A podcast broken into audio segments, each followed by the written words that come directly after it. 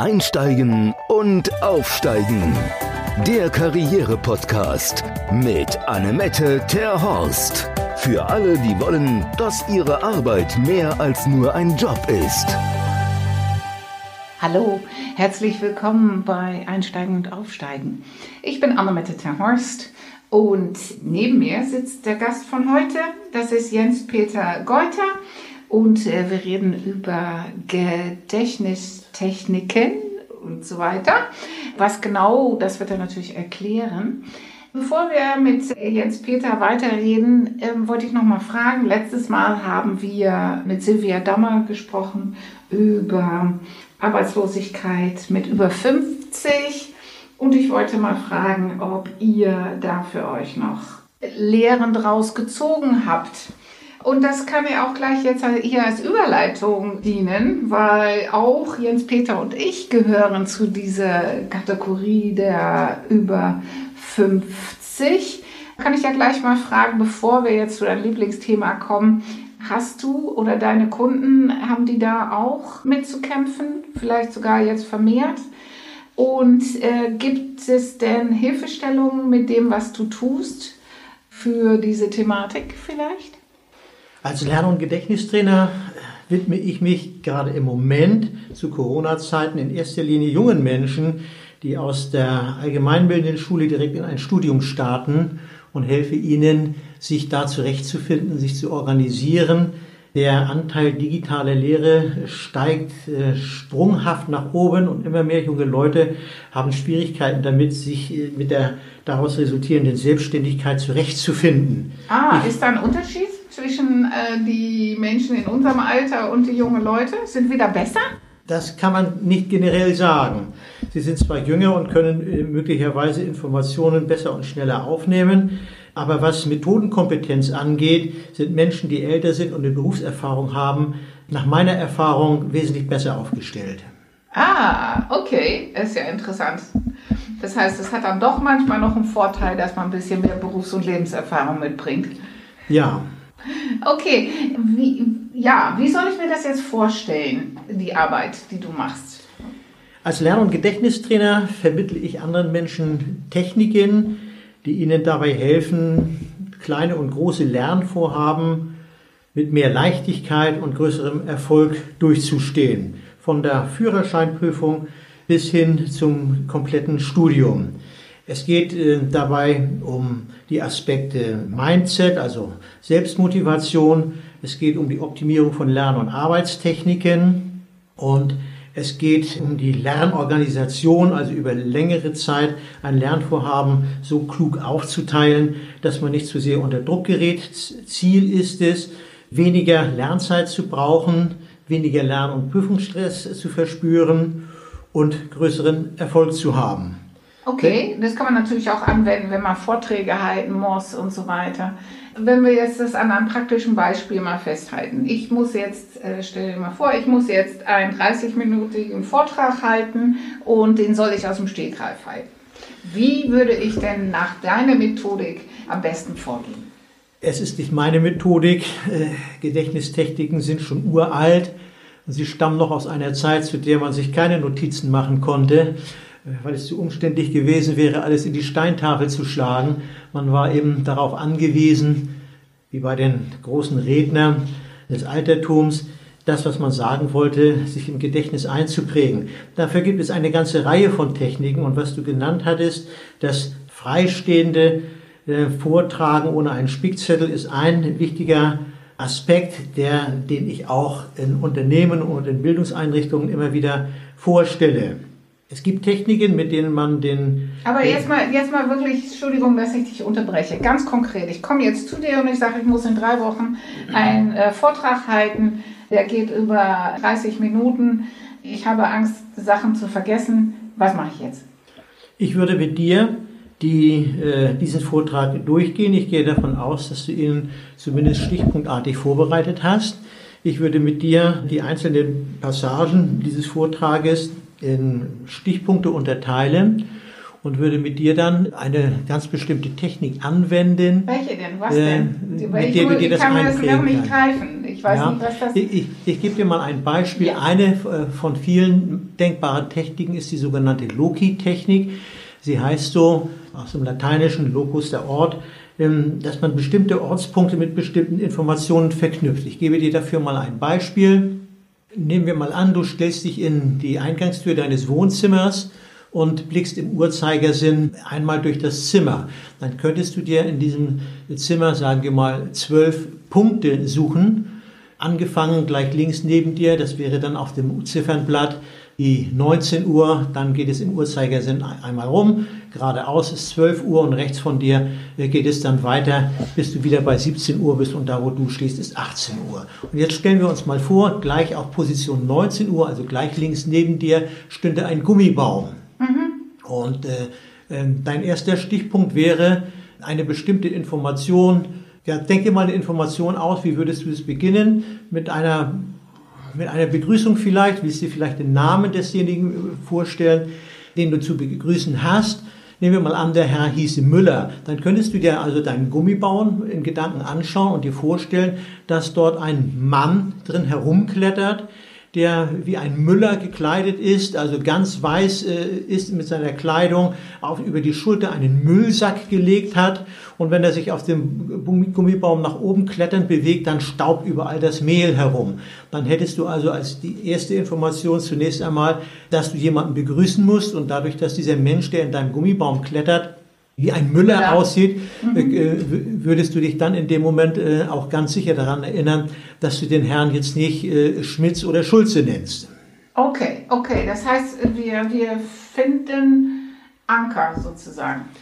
Wenn man ein Bild an der Wand aufhängen will, braucht man dafür einen Haken. Hat man keinen Haken, dann hält das Bild nicht und fällt runter. Mhm. Und das ist bei mit Informationen, die man sich einprägen möchte, ebenso. Man braucht einen gedanklichen Haken, an dem man die neue Information befestigt. Um bei diesem Beispiel mit der Logiktechnik zu bleiben, würdest du dir im Zimmer, in deinem Wohnzimmer, zwölf habe ich jetzt genannt, weil die, die, das Ziffernblatt zwölf Stunden hat, aber Mehr oder weniger ist natürlich auch möglich. Du hast dann zwölf feste Punkte, von denen du genau weißt, weil sie, wo sie sind und wie sie aussehen. Und du kannst an jeden dieser Punkte dann eine Information bringen, um eine Sachinformation in ein möglichst lebendiges, emotionsgeladenes äh, Gedankenbild zu verwandeln. Wenn du zum Beispiel über eine äh, Gewinnsteigerung äh, sprechen möchtest, sagen wir mal auf Position 13 Uhr und da stünde jetzt dein Fernseher, dann könntest du dir äh, vorstellen, dass der Fernseher eingeschaltet ist und auf dem Bildschirm eine große aufsteigende Gewinnkurve abgebildet ist es würde eine lustige Musik, äh, eine freudvolle Musik dazu ertönen und du könntest dir auch noch vorstellen, dass dort lauter kleine Männchen als Börsianer angezogen, äh, äh jubelnd äh, um diese Kurve herumhüpfen. Cool. Wann immer, du dann, zu, wann, wann immer du dann äh, zu deinem Fernseher schaust, gedanklich, während du deinen Vortrag hältst, weißt du, ach, jetzt wird es Zeit, auf das Thema Gewinnsteigerung einzugehen. Mhm, mhm, cool. Ach, das ist ja toll. Und ist das äh, sozusagen, du hattest ja von mehreren Techniken gesprochen, ist das hier jetzt die, äh, die, die allgemein gültigste oder die, die am meisten angewandt wird? Es ist eine häufig angewandte Methode. Sie mhm. hängt aber auch immer davon ab, wie derjenige damit zurechtkommt. Ich wende sie deshalb häufig an, weil wir alle Wohnungen zu Hause haben, weil wir alle genau wissen, wie die Wohnungen eingerichtet sind. Und mit dieser Systematik, die ich angedeutet habe, können wir also feste Ankerpunkte für neue Informationen vereinbaren. Es gibt aber auch die Möglichkeit, mit anderen Techniken zu arbeiten. Wenn man sich zum Beispiel Zahlenfolgen oder so etwas merken will, dann würde man ein anderes System äh, verwenden. Aber du hattest ja Ach das so. Beispiel mit dem, äh, mit dem Vortrag ja. genannt. Mhm. Bei Vortragsstichworten würde ich auf diese Art und Weise arbeiten. Ich habe früher an einer Fachhochschule als Dozent viele Jahre gelehrt und alle Lehrräume hatte ich mit solchen gedanklichen Punkten eingerichtet. Mhm. Äh, meine Zuhörer dachten immer, ich blicke äh, freundlich in die Runde. Tatsächlich habe ich äh, immer nur den Kontakt zu meinen Ankerpunkten gesucht, um dort die Informationen abzurufen, die ich als nächstes darstellen wollte. Und so konnte ich auch über eine längere Zeit, sagen wir mal über 45 Minuten, äh, einen Vortrag gestalten, ohne einen einzigen Spickzettel in die Hand zu nehmen. Das war von immensem Vorteil, um den äh, Blickkontakt zu den Zuschauern zu halten und zu erkennen, gibt es Fragen, schweift einer vielleicht ab, den ich gezielt ansprechen muss, um ihn wieder ein bisschen wach zu machen. Oder äh, gibt es vielleicht fragende Blicke, sodass ich eine Information nochmal erneuern muss. Äh, Und auf jeden Fall wirke ich auf meine Zuhörer auf diese Art und Weise äh, sehr viel professioneller und sehr viel äh, mehr im Thema stehen, als würde ich alles, was ich vortrage, nur vom Zettel ablesen. Voll cool. Und dann hast du jetzt aber gesagt, für Zahlen und so weiter braucht man sich, braucht man eine andere Methodik. Da gibt es andere Methoden. Man könnte zum Beispiel für die Ziffern von 0 bis 9 Bildsymbole nehmen. Man könnte die 0 als ein Hühnerei sehen, die 1 als einen Baum, weil der Baum wie eine 1 in der Landschaft steht, die 2 vielleicht als Schwan äh, sehen, weil der äh, Schwan mit seinem geschwungenen Hals äh, und seinem Körper aussieht wie eine handgeschriebene 2. Und so kann man für jede dieser Zahl dann ein Bildsymbol wählen und äh, bei einer bestimmten Zahl, sagen wir bei einer PIN-Nummer zum Beispiel, äh, sich eine Geschichte aus der Verbindung dieser Dinge, dieser Bilder zusammenreimen. Hieße das Postwort also 1, 2, 3, 4, dann könnte ich mir äh, vorstellen, dass auf einem Baum ein Schwan landet. Die 3 ist bei mir ein Hocker, weil der Hocker auf drei Beinen steht. Der Schwan setzt sich auf seinen Hocker und danach fährt er dann mit dem Auto davon. Die 4 steht bei mir als Auto, äh, weil es eben vier Räder Jeder hat. hat. Ah, okay, okay, cool. Ja, gibt es denn äh, auch so ein universales Zahlen, dieses 0 bis 9 braucht man ja dann nur. Du hast ja jetzt gesagt, die 2 ist der Schwan und der 3 ist der Hocker. Gibt es da so, so einen Standard? Nein, ähm, ich biete natürlich den Menschen, mit denen ich zusammenarbeite, meine Standards an, aber die müssen nicht allgemeingültig sein. Entscheidend ist, wie gut jeder Einzelne äh, sich eine Information bildlich äh, vorstellen kann. Und wer noch niemals ähm, einen Schwan leibhaftig vor äh, den Augen hatte, der wird sich schwer tun, an dieser Stelle das Symbol Schwan zu merken. Ich habe einen Freund, einen sehr bekannten, auch sehr bekannten Gedächtnistrainer, der verwendet als zwei einen Lichtschalter, weil er sehr technisch äh, veran, äh, ja, eingestellt ist. Und für Lichtstelle gibt es nur zwei Stellungen, an, aus, ein oder aus. Und das ist für ihn die zwei und Ah, okay. eben nicht der Schwan. Ah, okay, okay. Ich habe mich von den Schwanen sehr Es, angesprochen gefühlt. es, gibt, äh, es gibt eine international gebräuchliche Methode, Ja. bei der Zahlen in Konsonanten umgewandelt werden, die man dann nach Belieben mit Vokabeln, äh, mit Vokalen zu Wörtern auffüllen kann. Oh, oh, okay. Ich bin ja Ausländer, ne? Das Ja, wusstest du, das ist- schon. das ist- das macht nichts. Klinkers in äh, der Mede Klinkers. Kle- Kleine, kleines Beispiel. Ja, bitte. Ähm, Die Zahl 22 Ja. könnte Bestandteil einer Telefonnummer sein. In diesem System wird die Zahl 2 immer durch den Konsonanten N dargestellt. N wie Nordpol. Ja, und wenn ich jetzt diese, äh, ich habe zwei Zweien, die muss ich jetzt mit Vokalen verbinden, damit ein, ein gebräuchliches Wort herauskommt, das bei mir auch eine bildliche Vorstellung erzeugt. Und ich verwende dafür das Wort Nonne. Ah, okay. Ja, Mhm. ähm, Bei Doppel-N. Genau. Äh, Bei, bei der Zahl 17 zum Beispiel habe ich als Konsonant für die 1 ein T und für die 7 als Konsonant ein K. Ich muss jetzt Vokale finden, die diese beiden Konsonanten zu einem Tiefkurs- sinnvollen Begriff äh, Tiefkurs. f- äh, ver verbinden. Ja. Und bei mir ist das das Wort Theke. Theke. Ah, ja, okay, okay. Und so, hab, und so verfüge ich über die Wo bist du Möglichkeit. denn heute hingefahren? Monsburger Damm 14. Wie hast du denn das mit dem 14 gemacht? Na, das konnte ich mir so merken, so. das war keine so schwierige Information, als dass ich mir das nicht hätte merken können. Och man. Es gibt, die, es gibt Fachleute, die dazu in der Lage sind, auf diese Art und Weise riesige Zahlenfolgen sich einzuprägen. Der Weltrekord im Reproduzieren von Nachkommastellen äh, der Zahl Pi liegt also, ich glaube, bei sieben Millionen ungefähr. Ich weiß es jetzt nicht ganz genau. Äh, Alleine das Aufsagen der Stellen hat knapp 16 Stunden ohne Pause äh, gedauert.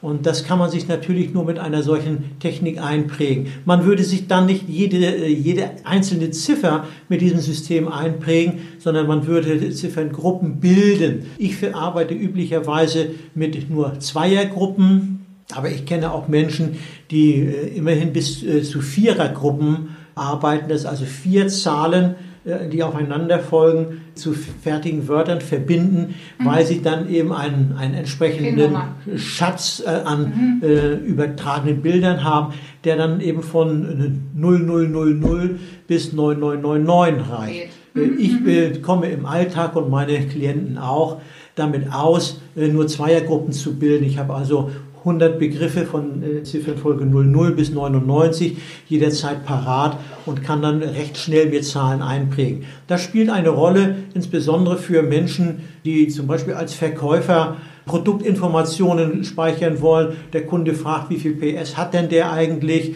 oder wie viel verbraucht das Auto oder äh, welche Leistungsfähigkeit hat die und die technische Einheit. Das kann man wunderbar damit machen. Oder wie meine Frau es auch äh, macht.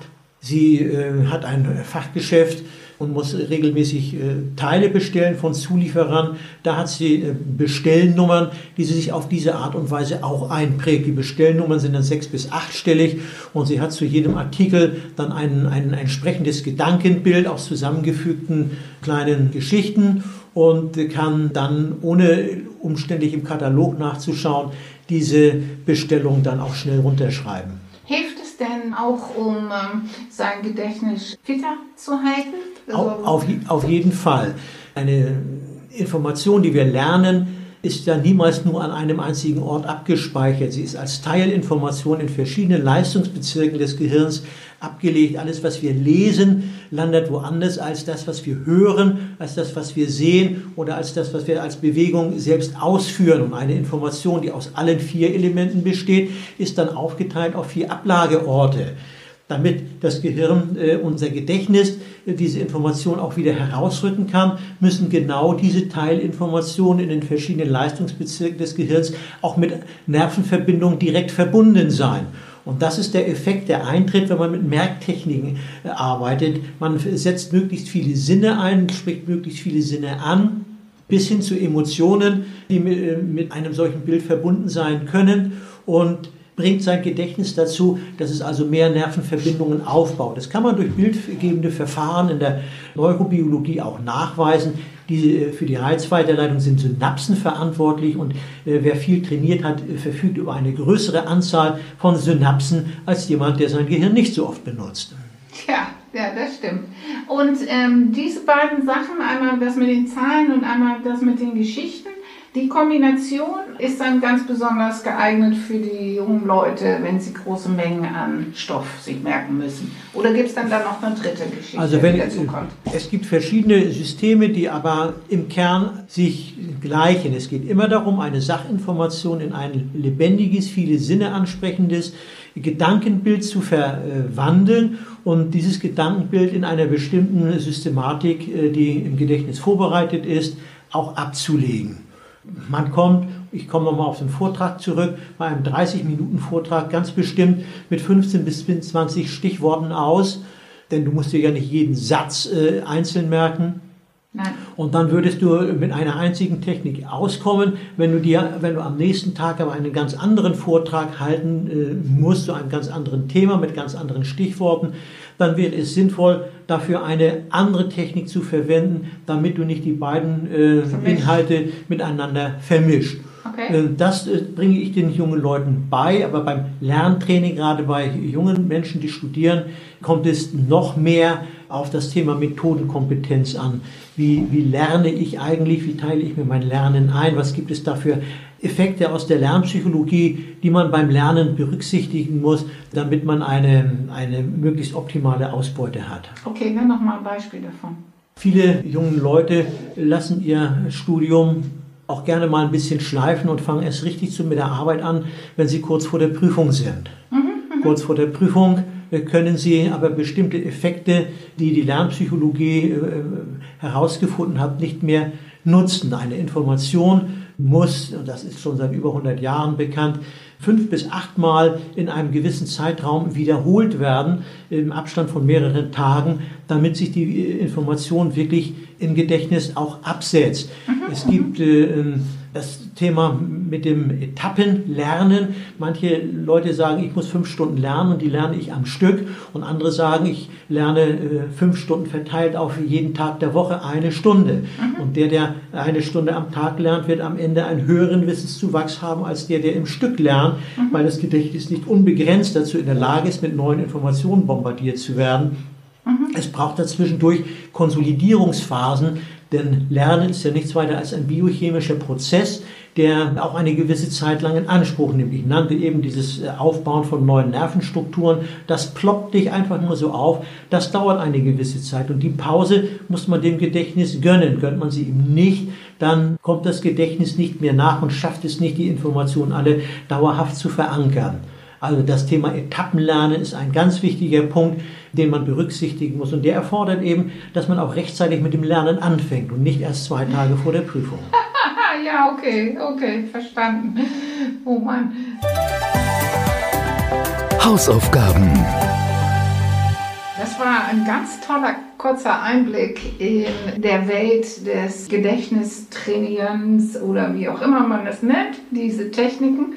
Was würdest du denn jetzt unsere Zuhörer empfehlen, womit sie sich äh, die kommende Woche auf jeden Fall schon mal beschäftigen könnten, damit es vielleicht ja, den Alltag erleichtert? Ich kenne deine äh, Kunden nicht, aber ich würde ihnen raten, ein paar Dinge äh, für sich selbst genau erstmal zu durchdenken. Äh, als erstes, was sie lernen möchten und zweitens, warum sie es lernen möchten. Und warum heißt jetzt für mich nicht, ich möchte eine nächste Prüfung bestehen oder ich möchte mit dem Kunden ein erfolgreiches Gespräch, Akquisegespräch führen. Mit äh, Erfolg meine ich, was dahinter steht. Was habe ich davon, äh, zum Beispiel, dass ich einen Kunden akquiriere? eine gewisse Genugtuung. Ich habe vielleicht auch die Möglichkeit, mir damit eine Provision zu ergattern. Wie werde ich diese Provision einsetzen? Was habe ich davon? Werde ich vielleicht im, dafür einen Tag länger in den Urlaub fahren können? Werde ich mir nach einer erfolgreichen Arbeitswoche mit vielen Neuakquisen vielleicht äh, eine Anschaffung leisten können? Kann ich mir einen äh, Urlaub äh, machen? Und all, all diese Dinge. Also sich erstmal wirklich klar zu werden, wo will ich eigentlich hin? Warum tue ich das alles? Um auch das Mindset so ein bisschen dafür zu öffnen, sich neue Informationen einzuprägen. Und dann muss man eine gewisse Überschlagsrechnung vornehmen. Wie groß ist das Lernpaket eigentlich? Wie viel, wie lange brauche ich dafür? Um ähm, dann vielleicht wirklich mit einem ausreichenden zeitlichen Vorlauf in Etappen jeden Tag ein Stück voranzugehen und nicht bis zum letzten Tag zu warten und zu glauben, äh, ich sei dazu in der Lage, diese Informationen auf einmal mir einzubringen. Das wird einfach nicht so gut funktionieren. Okay. Also ein bisschen vorausschauen, was habe ich vor, wie groß ist das Paket, wie kann ich das Paket aufteilen. Mhm. Und ansonsten gibt es ja jemanden wie mich, den man dann äh, auch jederzeit zu Rate ziehen kann. Auf jeden Fall. Das war ein sehr schöner Schlusssatz. Vielen Dank, Jens-Peter, äh, für diese, diese Information. Und es wird natürlich alle Informationen zu deiner Veranstaltung und so weiter unten in der Bio zu finden sein. Deswegen, ja, freue ich mich, dass du da warst. Ich freue mich, dass ihr zugehört habt. Und auch das nächste Mal haben wir natürlich wieder wie immer einen spannenden Gast. Und äh, für jetzt sage ich dann schon mal Tschüss und Dui. Unser Ausblick. Und auch das nächste Mal haben wir wieder einen treuen Gast und das ist Katisha Bernd. Und sie sitzt hier schon bei mir und erzählt einmal kurz, stellt sie sich vor und erzählt, worum es im Podcast geht. Ja, hallo, ich bin, schön, dass ich hier sein darf, Annette. Ich bin Katisha Bernd, bin 48 Jahre alt, komme aus Heizenbeck und bin Expertin für ganzheitliche Gesundheit und für einen ähm, Lebensstil, gesunden Lebensstil in Balance. Ja, und in diesem Podcast reden wir über den perfekten Tag und was alles noch so wichtig ist, damit man seine Gesundheit oder sein Energielevel hochhält. Und da gibt es ganz praktische Tipps, deswegen unbedingt reinhören. Und dann bin ich sehr gespannt, äh, wie es euch nach diesem Podcast und in Umsetzung der Tipps geht. Ich freue mich darauf und für jetzt sage ich Tschüss. Einsteigen und aufsteigen. Der Karriere-Podcast mit Annemette Terhorst. Für alle, die wollen, dass ihre Arbeit mehr als nur ein Job ist.